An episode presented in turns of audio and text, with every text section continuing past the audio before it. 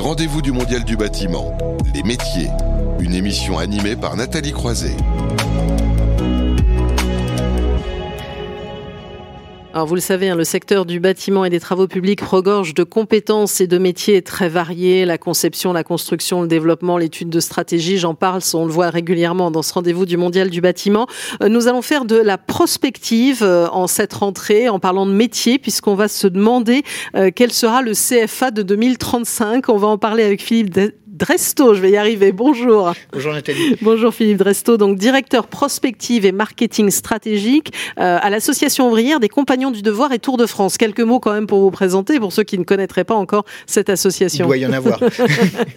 Alors c'est souvent, on parle euh, des, Compagnons du Devoir en fait. Donc c'est une association ouvrière, c'est une très grosse association, il y a plus de, plus de 6000 bénévoles. Mm. L'objet de l'association, c'est la formation bien entendu des jeunes, hein. tout le monde a en tête le Tour de France du compagnonnage, mais aussi la formation professionnalisante pour les salariés du, euh, du bâtiment, mais pas que, hein, puisqu'on forme aussi sur les métiers du goût, les métiers du cuir, euh, les matériaux souples, euh, les métiers de l'industrie. 31 métiers en tout, 10 000 personnes formées par an et puis environ 1800 salariés. Donc une grosse association, oui. Donc le bâtiment, c'est voilà 60% de votre activité Tout à fait. quand même, d'où le fait aussi que vous êtes là. Euh, Gros œuvre et second œuvre, c'est plus de 60%. Pour nous en parler. Alors vous, puisque vous faites de la prospective, votre travail, c'est de réfléchir justement sur l'avenir des métiers. Et là, vous y réfléchissez concrètement avec un groupe de travail. Hein. Tout à fait. Alors la prospective, on la fait jamais tout seul. On est toujours euh, en, collectif, hein, puisqu'à plusieurs, on est toujours plus intelligent. Et on a deux démarches chez les compagnons. Euh, une démarche qui s'appelle le devenir du métier, mhm. c'est-à-dire que chaque métier réfléchit un petit peu à son évolution. Alors bien entendu, les évolutions technologiques. Euh, J'entendais euh, l'intervenant précédent qui parlait de ventilation. Mhm. C'est en effet des, des, évolutions technologiques chez les, euh, enfin pas technologiques, mais de métiers euh, chez les gens des fluides, de la plomberie, du chauffage, mais aussi des évolutions par rapport à des savoir-faire, par rapport à des nouvelles attentes, par rapport à des offres. donc ça, on est sur la logique de, de l'évolution du métier. Et puis on a ce qu'on appelle le devenir des métiers, où on va mhm. être transverse, on va étudier les grandes transitions, donc les transitions énergétiques, les transitions environnementales, les transitions numériques, les transitions économiques, sociétales, culturelles. Et puis, comme on est bien entendu bah, chez les compagnons du devoir, qu'on fait de la formation, qu'on fait de la transmission, on s'intéresse à savoir comment vont, vont évoluer les modalités de la transmission et donc le modèle du CFA 2035. Oui, parce que comme vous le dites, on ne forme pas un, menuisier aujourd'hui euh, sur les mêmes techniques qu'hier et on le formera sûrement pas de la même façon euh, d'ici 10 euh, ans, 20 ans. C'est ça. Et en 1950, on le formait sur des techniques d'une certaine manière, mm. parce que sociologiquement, les, les, jeunes des années 50, bah, ils sont différents des jeunes des années 2000 et ils seront différents des jeunes des années 2050. Et donc ça, c'est important à prendre en compte. Et souvent, on va être dans des, dommages, dans des logiques de, de pédagogie inversée, parce qu'on va avoir autour de la table bah, des compagnons qui sont en, en, en mode euh, chef d'entreprise, mmh. donc qui vont avoir 40, 50 ans, qui ont été formés il y a une trentaine d'années et qui ont été formés d'une certaine manière et qui voient arriver des jeunes sur le marché mmh. qui qui ont des modèles euh, mentaux qui sont totalement différents. Et donc ça, c'est très très intéressant de à la fois préparer les jeunes à ce qu'ils vont voir et à aussi préparer les entreprises à ce qu'ils vont rencontrer. Exactement. C'est pour ça que vous avez formé donc des groupes de travail où sont associés euh, différents types de profils, hein, c'est ça? Tout à fait. Alors on a beaucoup de salariés de l'association, on a le directeur de la formation, le directeur de la R&D, euh, les, les, des, des, opérationnels terrain, et puis on est allé chercher aussi des gens à l'extérieur, euh, des gens du 3CA BTP, euh, des gens de l'éducation nationale, mais aussi euh, des chefs d'entreprise. Euh, et, et, le but étant euh, des, des universitaires. Mhm. euh, le but étant en fait de croiser les regards à travers une démarche prospective qui répond à des méthodes très claires. Hein. On n'est pas sur de la boule de cristal. Hein. On mhm. est on n'est pas non plus sur sur des modélisations économiques, mais on est sur de la prospective qui a pour objectif, comme le disait Gaston Berger, qui est le patron de la, la, le père de la prospective, de penser large, penser profond et de mettre l'homme au, au cœur de la démarche. Donc c'est ce qu'on fait au quotidien et puis mettre le cœur l'homme au cœur de la démarche et les compagnons du devoir, ça fait tout son sens. Exactement. Alors on va voir un peu plus concrètement comment vous y travaillez. Ça a commencé au mois de mai. Là, vous en êtes où? Vous listez en fait un petit peu les, les, les, les paramètres finalement qui, qui, vont faire aussi qu'on peut euh, euh, voir ce que sera le CFA de 2035. L'idée en fait, c'est pas de, de, dire bon bah voilà comment est-ce que tu vois les choses? Le CFA aujourd'hui il est comme ça, comment mmh. il sera demain? Mmh. Non, c'est de, de, de, déconstruire la pyramide en fait. Mmh. On regarde tous les blocs qui vont pouvoir euh, euh avoir un impact sur l'évolution de, de ce CFA. On appelle ça l'environnement prospectif je vais pouvoir vous en parler un petit peu en mhm. détail. On l'a fait.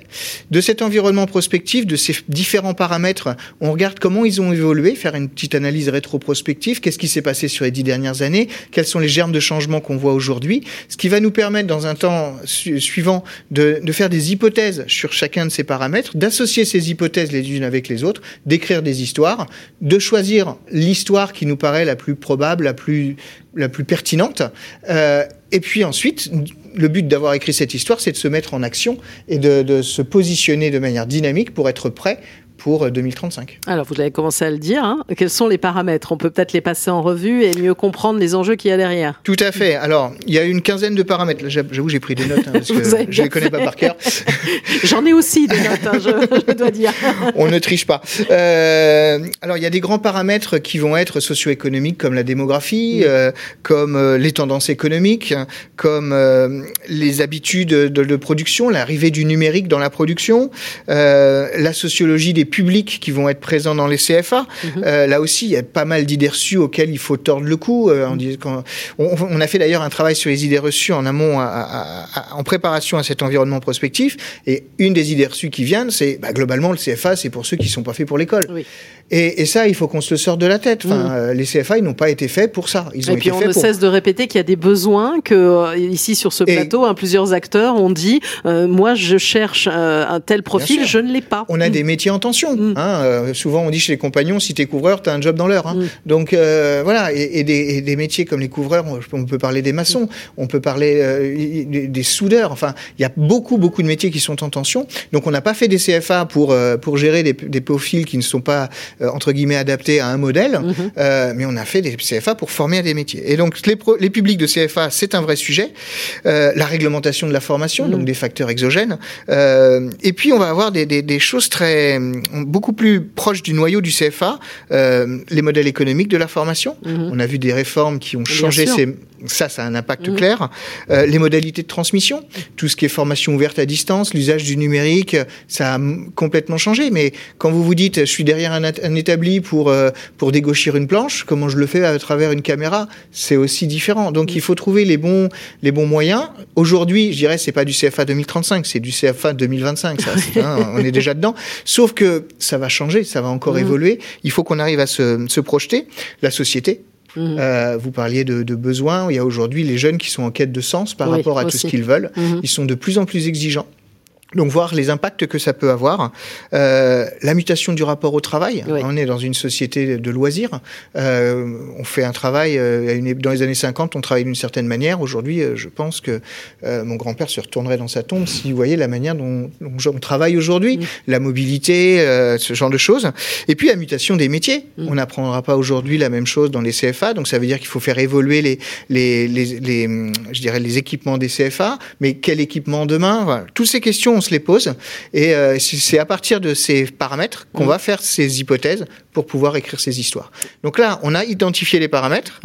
Maintenant, on est en train, et l'été a été assez euh, laborieux sur le sujet euh, en ce qui me concerne, puisqu'on a travaillé un petit peu à savoir tout ce qui s'était passé depuis dix ans sur chacun de ces paramètres comprendre l'environnement, analyser de manière documentaire pour pouvoir proposer au groupe euh, des études concrètes sur chacun de ces paramètres pour qu'ils puissent faire des, des projections, euh, on va dire, pertinentes euh, pour, euh, pour la suite. Et ces projections, ce serait pour l'année prochaine en fait Alors, euh, la prochaine rencontre où on va justement présenter les travaux de l'été, c'est en octobre. Et mhm. là, on va caler un planning sur de novembre à mars. D'accord, donc il faudra qu'on vous revoie pour voir où est-ce que vous allez. Je pense qu'on aura le plaisir de se retrouver encore. Et comment vous verrez le, le, CFA d'ici euh, 10 ou 20 ans. Euh, un mot, après tout, aussi, on est là aussi pour faire parfois un petit peu de publicité. On a Franck Le Nuellec hein, de, du oui. 3CA BTP régulièrement ici en plateau. Vous allez organiser aussi un événement sur l'innovation sur avec lui, c'est ça? Alors tout à fait. Donc euh, les, les, compagnons du devoir sont en partenariat avec euh, le 3CA BTP sur,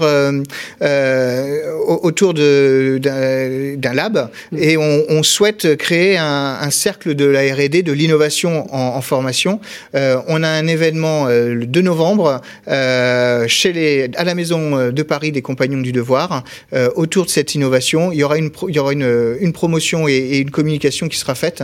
Merci Nathalie d'avoir souligné ce point. En tout cas, ça doit être exaltant comme ça de travailler parce qu'on est vraiment dans un, un, univers où beaucoup de choses sont en train de changer. Hein. Tout à fait. Et puis, euh, comme je suis pas encore trop vieux, je risque de voir les choses qu'on qu est en train de, de prévoir. Voilà. Bah merci à vous pour cette présentation. On va dire, en tout cas, on ce travail de prospective dont on aura les conclusions l'année prochaine sur ce CFA. J'ai 2035, mais comme vous le dites, on est d'ici 10 ou 20 ans. Hein, voilà. Peut-être 37. 37, voilà. Philippe Dresto, directeur prospective et marketing stratégique au sein de l'association ouvrière des compagnons du devoir et Tour de France. Alors décidément ce matin, il y a un fil conducteur ou un lien entre les uns et les autres. On va encore parler de besoins en formation, mais sur les sujets du hors-site et de l'industrialisation de la construction, parce que ça aussi c'est tout neuf et il y a un vrai besoin en la matière. Ben, ça va faire d'un débat dans quelques courtes minutes, même pas. Les rendez-vous du Mondial du bâtiment, les métiers, une émission à retrouver et à réécouter sur le site de Bâti Radio.